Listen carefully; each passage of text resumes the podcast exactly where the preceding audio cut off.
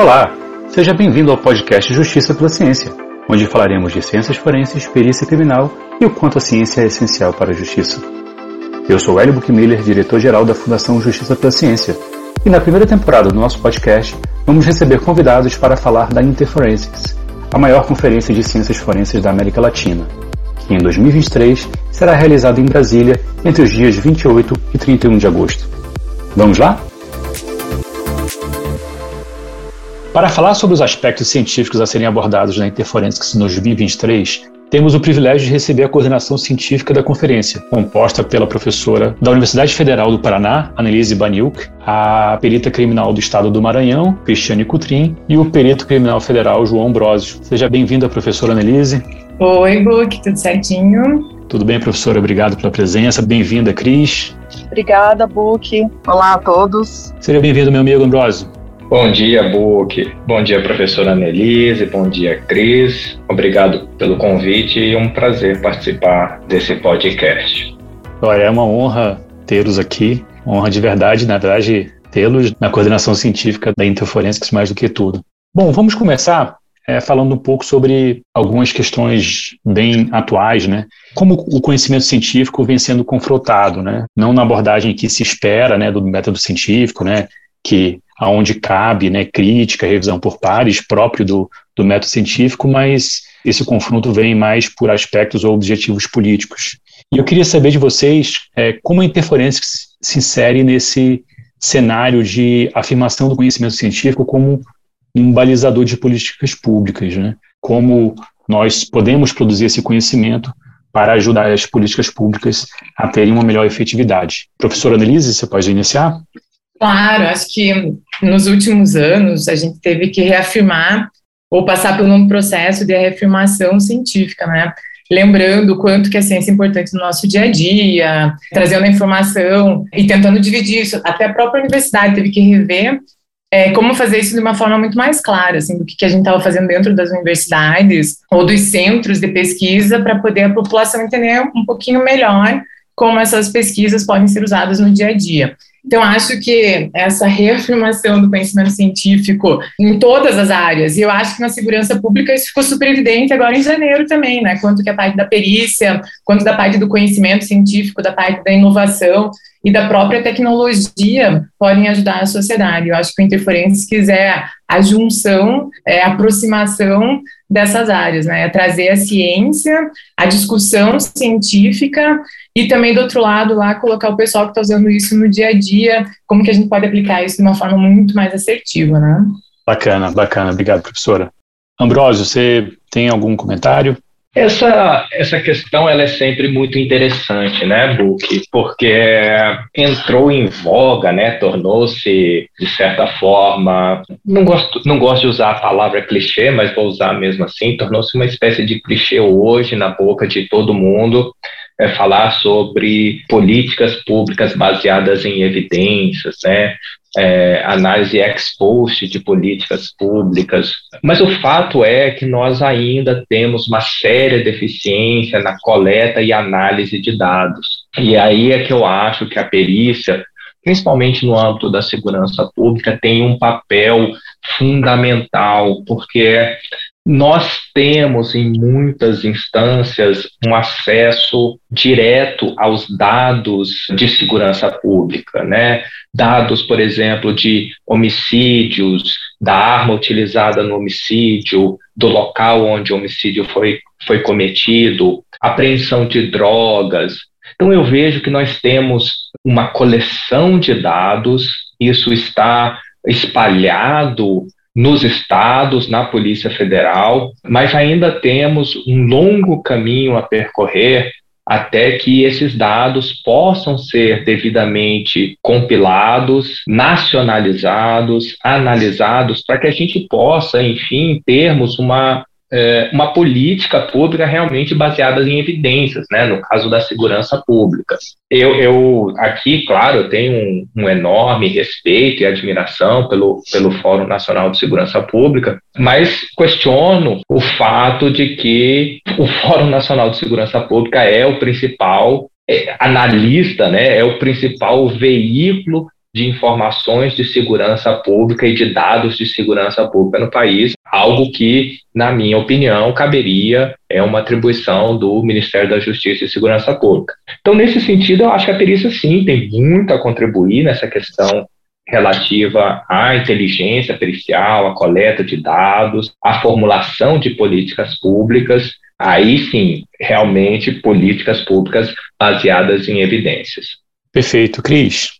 Book, eu acredito que em relação à implementação de políticas públicas voltada à segurança pública, é, é um grande desafio. É, o conhecimento ele vai se modificando ao longo do tempo e muitas vezes a gente não consegue acompanhar esse desenvolvimento de forma mais efetiva. E quando a gente fala em políticas públicas, eu acredito ser muito difícil você dissociar isso de uma decisão política. Só traçando um paralelo um pouco distante, mas bem recente, nós passamos por isso quando nós sofremos a pandemia do Covid-19.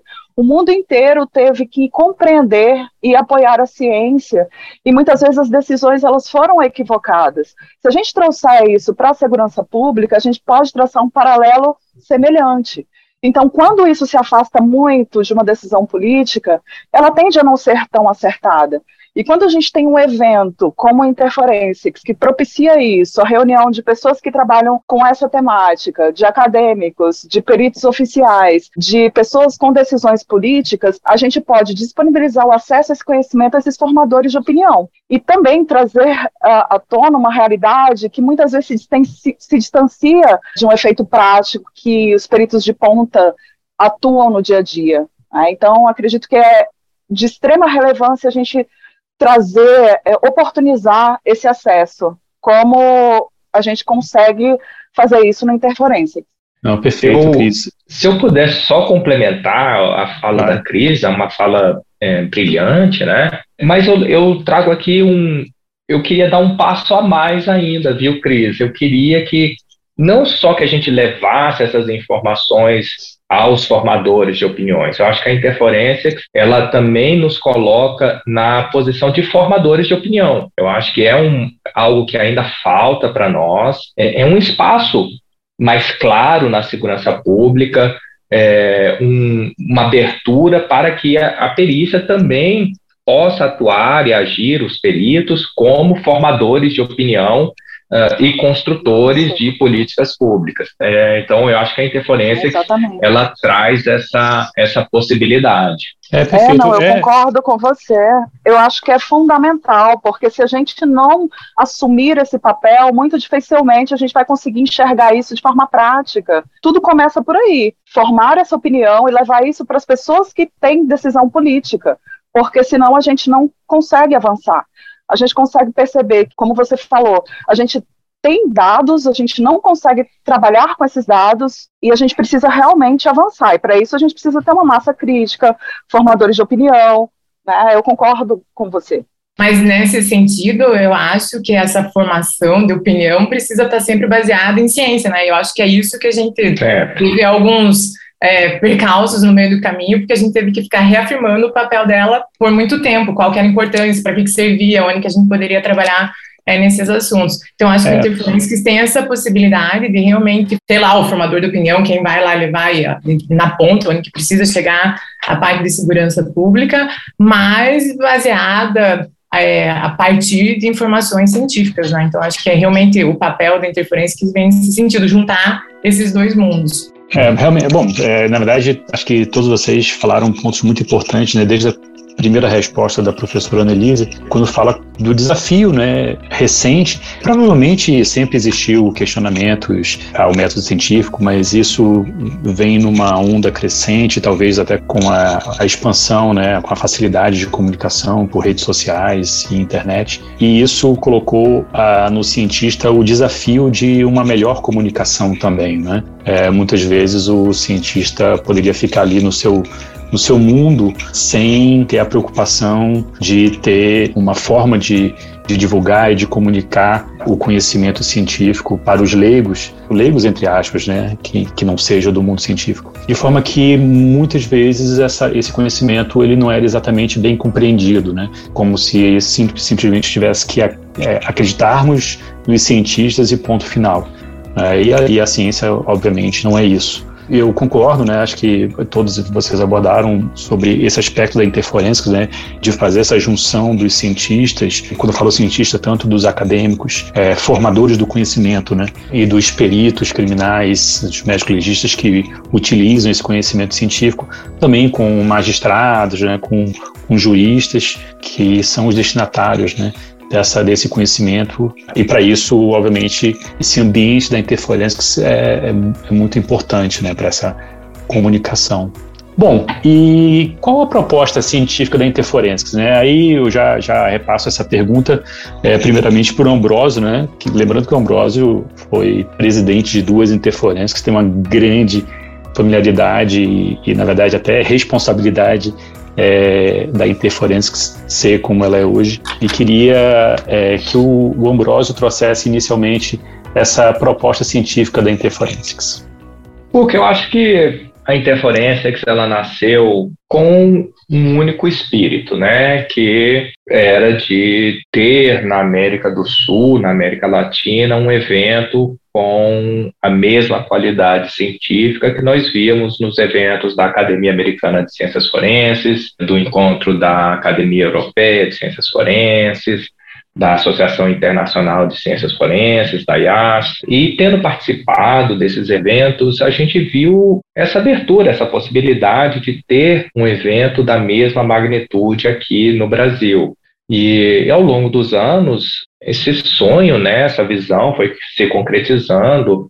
Eu poderia citar aqui diversos nomes, é, expoentes das suas áreas que já estiveram no Brasil, que já palestraram na Interforensics, o Butler, o próprio Nuno, temos parceiros de grande peso, como a Anvisa, o Comitê Internacional da Cruz Vermelha, a própria Interpol já realizou dois encontros durante a Interforensics, né, o encontro do grupo de trabalho de DNA e o encontro do grupo de trabalho de crimes cibernéticos. Então, a ideia é manter, primeiramente, né, esse é o nosso primeiro foco, manter essa qualidade, ter assuntos que estão na crista da onda, é, deepfake, enfim, inteligência artificial, o próprio metaverso, mas não é, é uma construção difícil, né? Nós temos 12 trilhas que vão desde meio ambiente, é, crimes cibernéticos, DNA, química, é, enfim, engenharia, e temos que ter o cuidado de montar todas essas, essas palestras. É, é uma logística difícil, coordenar horários, então nós vamos é, construindo esse, esse cronograma aos poucos, mas já temos ali no site uma porção bastante representativa dos palestrantes e das palestras que serão abordadas. A gente também dá uma ênfase muito grande em refletir o, o verdadeiro espírito da interferência, né? de ter uma diversidade no evento. As trilhas, né, as comissões científicas são todas compostas por três representantes, sendo um representante perito criminal federal, é, um representante da perícia estadual e um representante oriundo da academia, professores universitários, é, para que nós possamos também é, dosar as diferentes visões da ciência e da aplicação da ciência. Temos também, claro, as indústrias que participam do evento, então, toda essa construção ela é bastante difícil, mas com foco na pessoa que se inscreve, né, no participante, porque nosso objetivo é oferecer um evento, como eu falei, de qualidade internacional. Mas aqui, Book, eu, eu me alongo um pouco na fala, eu queria trazer um grande diferencial da interferência em relação a esses eventos internacionais. E quem chamou a atenção disso para mim foi é, o Comitê Internacional da Cruz Vermelha. Eles estão aventando a possibilidade de fazer um encontro técnico durante a interferência, na parte de isótopos forenses. E uma das participantes da reunião me perguntou: olha, ok, realmente é muito interessante toda a discussão técnica, mas nós gostaríamos de ir além. A gente gostaria de ter discussões que ultrapassem simplesmente o aspecto técnico e abordem também aspectos sociais, eh, aspectos de construção de políticas públicas. E isso é algo que a gente não vê nesses outros eventos, né? Eu, pelo menos, fui seguidas vezes aos encontros da Academia Americana, são sempre muito focados em palestras técnicas, e a Interforensics tem essa preocupação que se linka com a sua primeira pergunta, né? Então, é, são sempre formadas mesas de discussões com é, os outros atores da segurança pública, com juízes, com promotores, com delegados, para que a gente não fique restrito a discussões técnicas, mas que também avancemos em discussões, uh, a meu ver, ainda mais importantes, que são justamente essas construções de políticas públicas. Não, perfeito, cara, eu concordo plenamente. Isso, isso realmente a gente não, não vê em, outras, em outros grandes eventos internacionais, né? essa, essa interação com o público, principalmente do judiciário, né? e muitas vezes gestores, né? É muito comum termos reuniões de gestores na Interforensics, isso não é muito comum em outros eventos. E o Cris, o que, você, que, que você traz de visão da proposta científica da Interforensics? Eu acho é, eu acho fantástico a gente conseguir correlacionar um evento como esse, de referência mundial, que tem um destaque nacional muito importante, que é o Interferência, é, com o tema políticas públicas, né? É, é, são oportunidades raras que a gente vê na prática e eu tive a oportunidade de participar do último Interforensics, infelizmente só fui em um, mas eu fiquei muito surpresa com a qualidade das palestras, com a proposta do evento. E a cada edição, pelo que eu, eu venho acompanhando, mesmo a distância, eu vejo que cada edição traz uma novidade, uma inovação, que é algo que a gente precisa de fato ter em mente, né? Inovação e sustentabilidade são temas que a gente precisa incorporar. E eu acho que um dos pontos positivos do Interferences, porque nós temos a participação de grandes nomes da ciência forense mundial, além de você reunir todos esses atores, é a participação, a possibilidade da participação massiva da comunidade forense, né, do Brasil, em diversas áreas, áreas que muitas vezes no dia a dia a gente nem teria conhecimento na prática né, dessa área, e uma outra questão que eu acho bastante interessante é a possibilidade de nós trazermos temas transversais, nós reunirmos as trilhas com assuntos que eles convergem e fazer com que esses atores eles possam trazer soluções, boas práticas, dialogar sobre temas tão importantes que retratam a perícia nesse país. Acho que nessa mesma linha da Cris, é, eu falo também que eu fiquei impressionada quando eu fui no Interforensics de Foz, é, foi o primeiro que eu participei, e, e, vindo da academia, eu participei de vários congressos, eles são sempre muito técnicos, eu sou da área da geologia, sempre extremamente técnicos, a gente muito preocupado sempre com a parte metodológica, e o Interforense, que em especial para o pessoal que está nas universidades, é meio uma tradução do que a gente está fazendo é, para a sociedade, né? Então a gente vem muitas vezes com casos reais ou com material que a gente tem dificuldade de acessar, e a oportunidade de a gente mostrar um pouco disso para a própria sociedade, discutir com outros colegas sobre o assunto. Então, se você imaginasse, então eu só ia em congressos que eram de geólogos, conversávamos com geólogos e sempre muito é, naquele grupo restrito. E eu acho que o Interforensics vem para fazer essa, essa mistura mesmo, essa multidisciplinaridade. Então, são várias áreas, são várias trilhas e essas trilhas muitas vezes se conversam. E isso traz um, uma, um diferencial para o evento, que é a aplicação, né? Como que a gente reúne tudo isso e lá na ponta a gente consegue é, mostrar é, como que essas pesquisas, como que essas, esses métodos podem ajudar por exemplo, na parte de segurança pública, na parte do meio ambiente, é, como que realmente a gente pode reunir todas essas informações.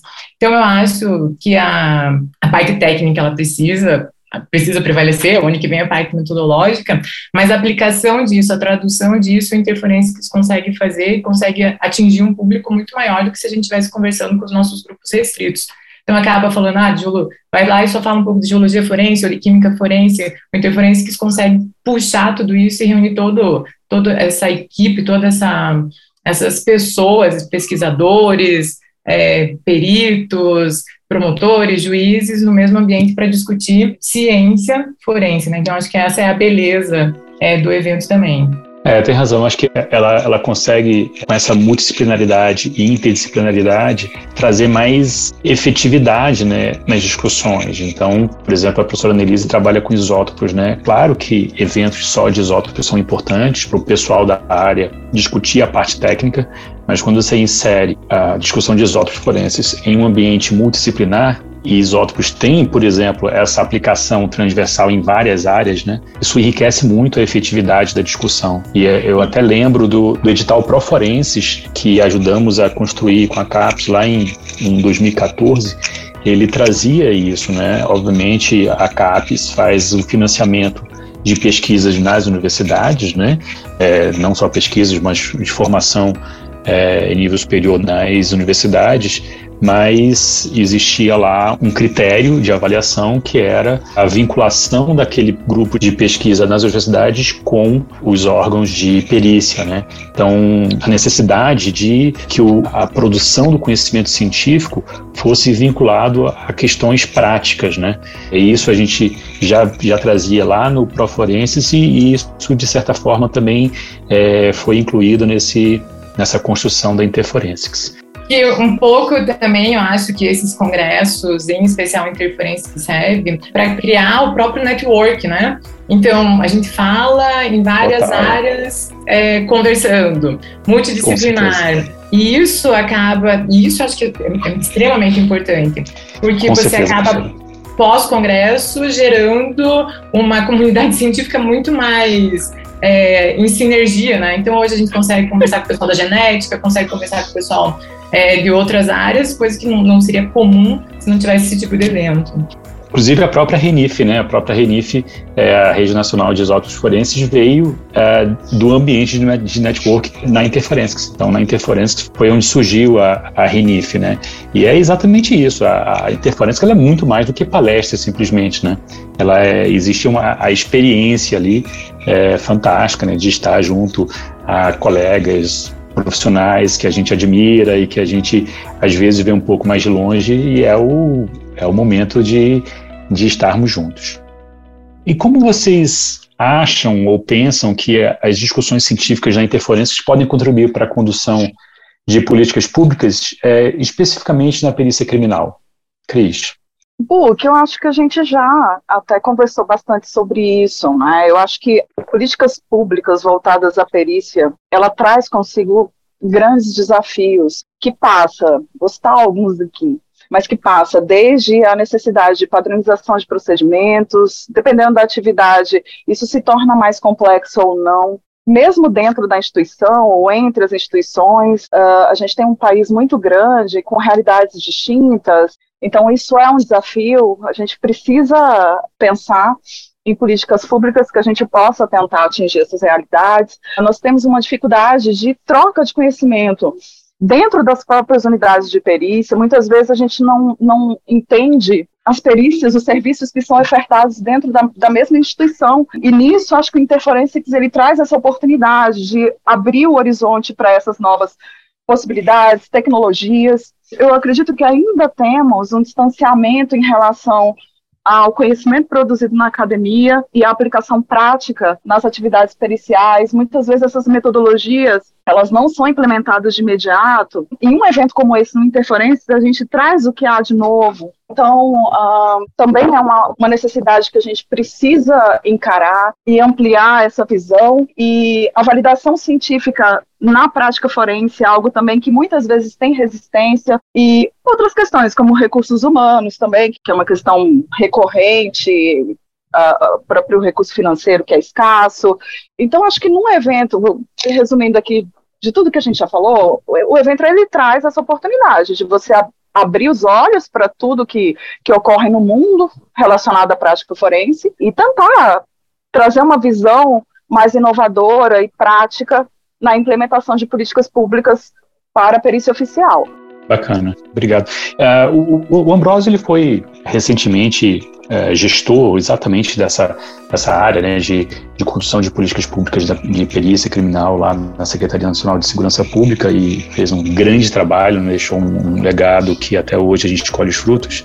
E assim, queria ouvir a sua experiência nessa questão, Ambrosio, tanto como ex-presidente da Interforensics, mas também como gestor para políticas públicas, mas também com a visão da Interforensics sendo esse espaço onde o cientista dialoga com o mundo jurídico e como isso também pode afetar a política pública de perícia criminal, né? Que é, esse diálogo ele, ele não é tão próximo aqui no Brasil. A gente conhece, né?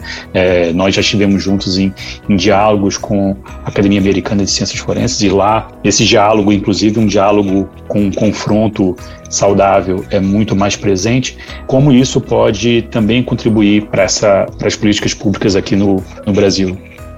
Book, eu acho que eu vou tentar, na verdade, fazer um resumo do que foi dito, porque responde bem a essas questões que você colocou. Bom, acho que na experiência, no período que eu passei na Senasp, a primeira coisa que, que eu percebi é que nós somos ainda muito fragmentados, como a Cris comentou. Então, na prática, nós temos 27, 28 órgãos de perícia, Uh, muitas vezes com protocolos diferentes, práticas diferentes, onde não há uma, um compartilhamento de dados. Isso torna tudo muito difícil, principalmente quando falamos de construção de políticas públicas.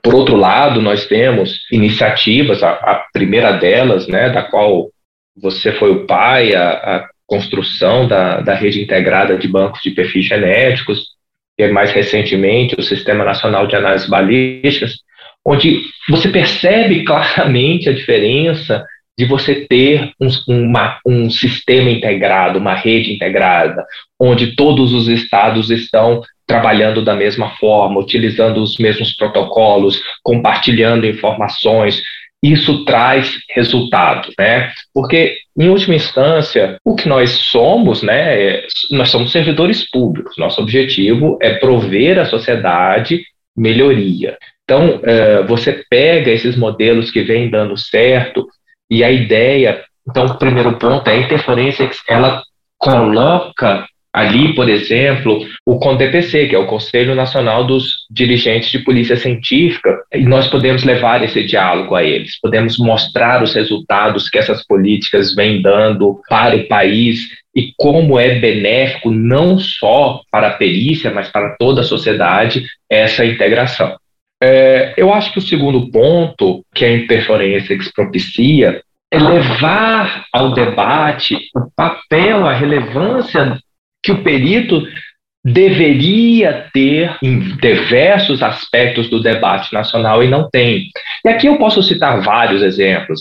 É, por exemplo, né, criou-se lá no, no CNJ uma comissão para discutir falhas e problemas na identificação visual de suspeitos. E é uma comissão jurídica. O aspecto técnico, né, os peritos, os que analisam, os que percebem os, os principais erros, não, não foram convidados para participar dessa discussão. Uh, discussões sobre que se tornaram, é, voltaram a, ao âmbito da discussão nacional, às páginas centrais, né? não pode nem falar mais jornal, porque jornal não existe mais, né? mas as páginas centrais das divulgações, por exemplo, é, o garimpo ilegal do ouro, nós temos que ter peritos participando das, das construções de novas leis, do banco de evolução do banco de perfil genético. É, então, eu me ressinto muito e me entristeço que hoje me incomoda, me incomoda que nós existem diversas discussões que necessitam de uma cooperação técnica, de uma orientação técnica, e invariavelmente essas discussões, é, inclusive, por exemplo, sobre drogas, né, legalização. E aí, aqui eu vou abrir um, um parêntese e elogiar a Associação dos Peritos Criminais Federais, a ABC, né, Associação Brasileira de Criminalística, que invariavelmente são o guarda-chuva, né, são a proteção, são entidades que recorrem, né, que buscam junto ao Congresso Nacional atualizar e melhorar essas medidas a posteriori, né, são muitas vezes é, por ação dessa da APCF, da ABC, projetos de lei, é, políticas públicas que foram concebidas sem o apoio técnico sofrem melhorias, uma vez que essas associações intervêm e ajudam a melhorar o processo. E meu último comentário nesse, nesse tópico diz respeito às, às universidades. Você citou muito bem né, o, o Proforenses, o PROCAD. Não, não tem como a gente falar de ciência e não falar de universidade, de cooperação com a academia. E esse é outro aspecto fundamental da interforensics. E, e aí eu volto à minha, à minha fala original, as parcerias com as universidades também são muito fragmentadas. Né? Então, cada é, é, é o perito que procura um professor específico numa universidade, eles criam um projeto meio que paralelo ali, não há uma uniformização, não, dá, não há uma, um caráter institucional. Exceção feita aí ao, ao Proforenses e ao Procad, espero que o Procad seja renovado pelo Ministério da Justiça e Segurança Pública, onde se criam objetivos claros, propostas claras, para o desenvolvimento da ciência forense no país. E isso é outra coisa que a interferência propicia. Essa conversa é, próxima que existe entre o mundo acadêmico com ah, o mundo da segurança pública na perspectiva da criminalística. Então, acho que esses são aí, enfim, são vários os aspectos, várias as, é, os pontos fortes da interforensics. É difícil resumir tudo, tem sempre uma noite da cerveja que também é maravilhosa, não vale, vale muito a pena. Só uma é, noite? Tem várias que ajudam bastante no networking que a, que a professora Annelise mencionou. Então, eu, eu realmente acredito que é definitivamente um evento imperdível no cenário científico de ciências forenses do Brasil. E vou além, né? como eu, eu, você, a gente participa com frequência de eventos internacionais, sem nenhum bairrismo, eu posso dizer que a interferência não fica nada a dever aos principais eventos de ciências forenses do mundo. Tem razão, tem razão. O João, o João citou aqui cerveja, eu não sei se a gente é obrigado aqui a falar que se beber não dirija, mas, bom, se beber não é. dirija. E o, o, João deixou aqui um gancho para falar de universidades e a gente tem aqui o privilégio de contar com a professora, Annelise, que é uma das criadoras né, e coordenadoras do Centro de Ciências Forenses da UFPR.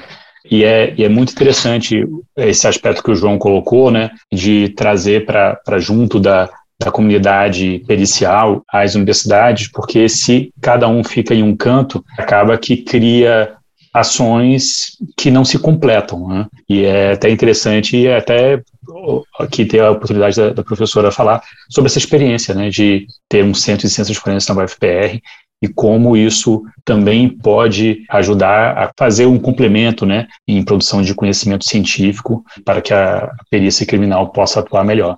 Eu acho que o comentário volta à nossa primeira pergunta, né? Assim, como que realmente a ciência, a, as pesquisas científicas podem colaborar. E acho que muito do centro, do Centro de Ciências Forenses, o CCF da universidade, vem do comentário que o João fez sobre a gente trabalhar isolado, e a gente percebeu isso na própria universidade, né? Então, tinham várias iniciativas de professores, mas muito atreladas ao perito que acaba procurando pontualmente a universidade para resolver algum problema, mas isso nunca parecia muito mais uma prestação de serviço do que realmente uma pesquisa sendo desenvolvida, uma linha de pesquisa a ser desenvolvida. E nós entendemos, alguns professores, que a gente devia realmente, aquela, aquele clichê, né? Que juntos a gente podia ser melhor, vamos nos reunir, vamos nos organizar e oferecer alguma coisa muito mais, que a gente possa colaborar de uma forma muito mais efetiva. E daí nessa, com essas iniciativas, surgiu o Centro de Ciências Forenses. E é super interessante, eu acho que traz muito também do que a gente comenta o tempo inteiro do próprio Interforensics, que foi uma oportunidade na própria universidade a gente conhecer outras áreas, é, conversar com outros colegas que estavam fazendo serviço pessoal da medicina, o pessoal da engenharia ambiental, e isso traz um pouco do que eu vi que é a própria perícia, né, que você acaba atuando e reconhecendo outros pares que às vezes você não tem é, essa pesquisa do dia a dia. E o centro, essa, essa organização, gente, enfim, ela é virtual, são vários laboratórios já consolidados nas suas áreas de pesquisa, já trabalham há anos, e a gente percebeu que poderia colaborar de uma forma, de alguma forma, com o pessoal da própria perícia. E nesse meio do caminho, a gente foi aprendendo como que essas atividades da universidade poderiam passar dos muros da universidade. E esse é um dos comentários que a Cris fez quando ela foi falar sobre quanto que a gente pode pegar do que está sendo desenvolvido da universidade, e essa é uma cobrança que pesquisadores têm feito nos últimos tempos, de como que a gente realmente pode pegar o que a gente está fazendo dentro da universidade e sair de fora dos muros da universidade para que a sociedade entenda a importância dessas pesquisas científicas. E eu já comentei, acho que isso vem como um resumo, e a própria área de ciência e experiência é a tradução disso, né? O que, que a gente está fazendo lá que realmente pode ajudar a sociedade, enfim, a própria parte de isótopos que vocês comentaram, foram iniciativas que estavam dentro da universidade, a gente já usava isso, de repente nós percebemos que várias outras áreas poderiam usar dentro da parte de, de políticas públicas.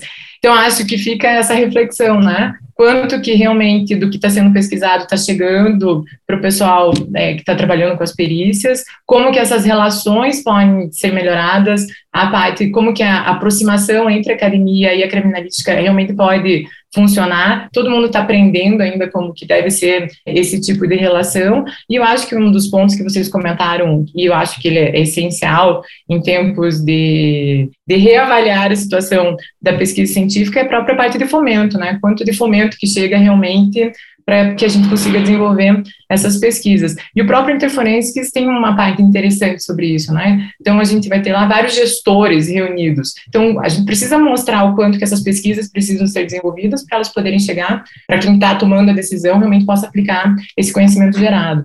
Então, acho que a, a ideia do Interforensics, ela ela consegue englobar tudo isso, e são só três dias, né? É como Incrível. se a gente fosse resolver os problemas é. dias. É. Mas a própria construção do Interforense, que esses meses pensando nessa grade, nessa como que essas trilhas podem se correlacionar, e depois o que, que a gente pode tirar de proveito de toda essa reunião, é, faz com que realmente seja um evento, que seja um evento que todo mundo tenha que participar, né? Desde o estudante de, que tem interesse em lidar com essa área, dos professores que trabalham é, dos pesquisadores da, das universidades, enfim, dos centros de pesquisa que trabalham nas temáticas e os próprios peritos, né? Então, realmente vejo um evento que tem muito a oferecer socialmente. Perfeito, eu acho que a professora conseguiu fazer um, um bom suco né, de propostas da Interforensics né, nesse, esse último comentário. Acho que é, são várias reflexões que estão norteando né, o, o, trabalho da comissão científica exatamente na construção de um conteúdo que possam chegar a essas reflexões, cara. É, assim, eu achei perfeito mesmo. É, bom, Uh, já encaminhando aqui para o final do, desse nosso episódio sobre coordenação científica da Interforense, queria que vocês fizessem seus últimos comentários, já deixando a palavra com a professora Nelise, que acabou de falar. Ah, fica o convite, eu acho que a gente está montando um, um, evento do ponto de vista científico, a gente tem reforçado isso o tempo inteiro com pesquisadores super renomados, com áreas é, interessantes, com, com, temas que estão, são super atuais. Então, acho que vai ter muita coisa legal para serem discutidas lá, com bastante gente que entende da área e que depois pode pegar esse conhecimento e propagar ele em outros, outros lugares. Então, acho que fica o convite, é, em especial para os alunos, para os meus colegas das universidades. Acho que é uma experiência ótima a gente poder levar um pouco do que a gente está fazendo dentro das universidades é, para o evento do Interforenses. Muito bacana. Cris? Uh, Book, primeiro queria agradecer por esse espaço e queria deixar aqui o convite para você que está ouvindo esse podcast. Venha conosco realizar um evento fantástico, porque sem você não tem sentido. Então, contamos com a sua presença e nos vemos aí em agosto no Interferência. Perfeito. João? Legal. É, Inicialmente agradecer né, a presença da professora Nelise, da Cris, é sempre muito legal ter essa oportunidade de conversar com elas e com você, né, Book? Eu ressalto, finalizando, que a escolha, né, Book, de trazer o evento de volta para Brasília, ela não foi ao acaso. Trazer o evento para Brasília tinha justamente esse objetivo uh, de tornar a Interforensics ainda mais relevante num ano de profundas mudanças para o país, né? É fazer o evento na capital do Brasil, uh, com a possibilidade, muitos nomes confirmados, a gente acaba, como são uh, pessoas do primeiro escalão, ministros, a gente não divulga, até porque uh, a agenda de ministro é difícil de confirmar, muitas vezes cancelam. Mas o, o fato é, a ideia de trazer, de voltar a ter a interferência em Brasília era justamente renovar esse diálogo com os formadores de opinião, com uh, o primeiro escalão do governo, com a indústria, com a academia, com os colegas dos estados, então, a Interforensics é realmente o melhor evento para essa diversidade, para essa troca de ideias, para o networking, como a professora Annelise mencionou. E é um grande prazer tê-la de volta em Brasília e certamente vai ser um evento de muito sucesso. Muito bem, muito obrigado pela participação da professora Annelise, da perita criminal Cristiane, do, do meu colega Tribunal Federal, meu amigo João Ambrosio. Agradeço não só pela participação aqui, mas por essa construção desafiadora, mas que está sendo incrível, né? De já ver os resultados dessa criação de conteúdo científico da, da Interforensics. E fica aqui o recado que os nossos convidados já deram, né? A participe da Interforensics, vai ser realmente um evento fantástico. Obrigado a todos, até o próximo episódio.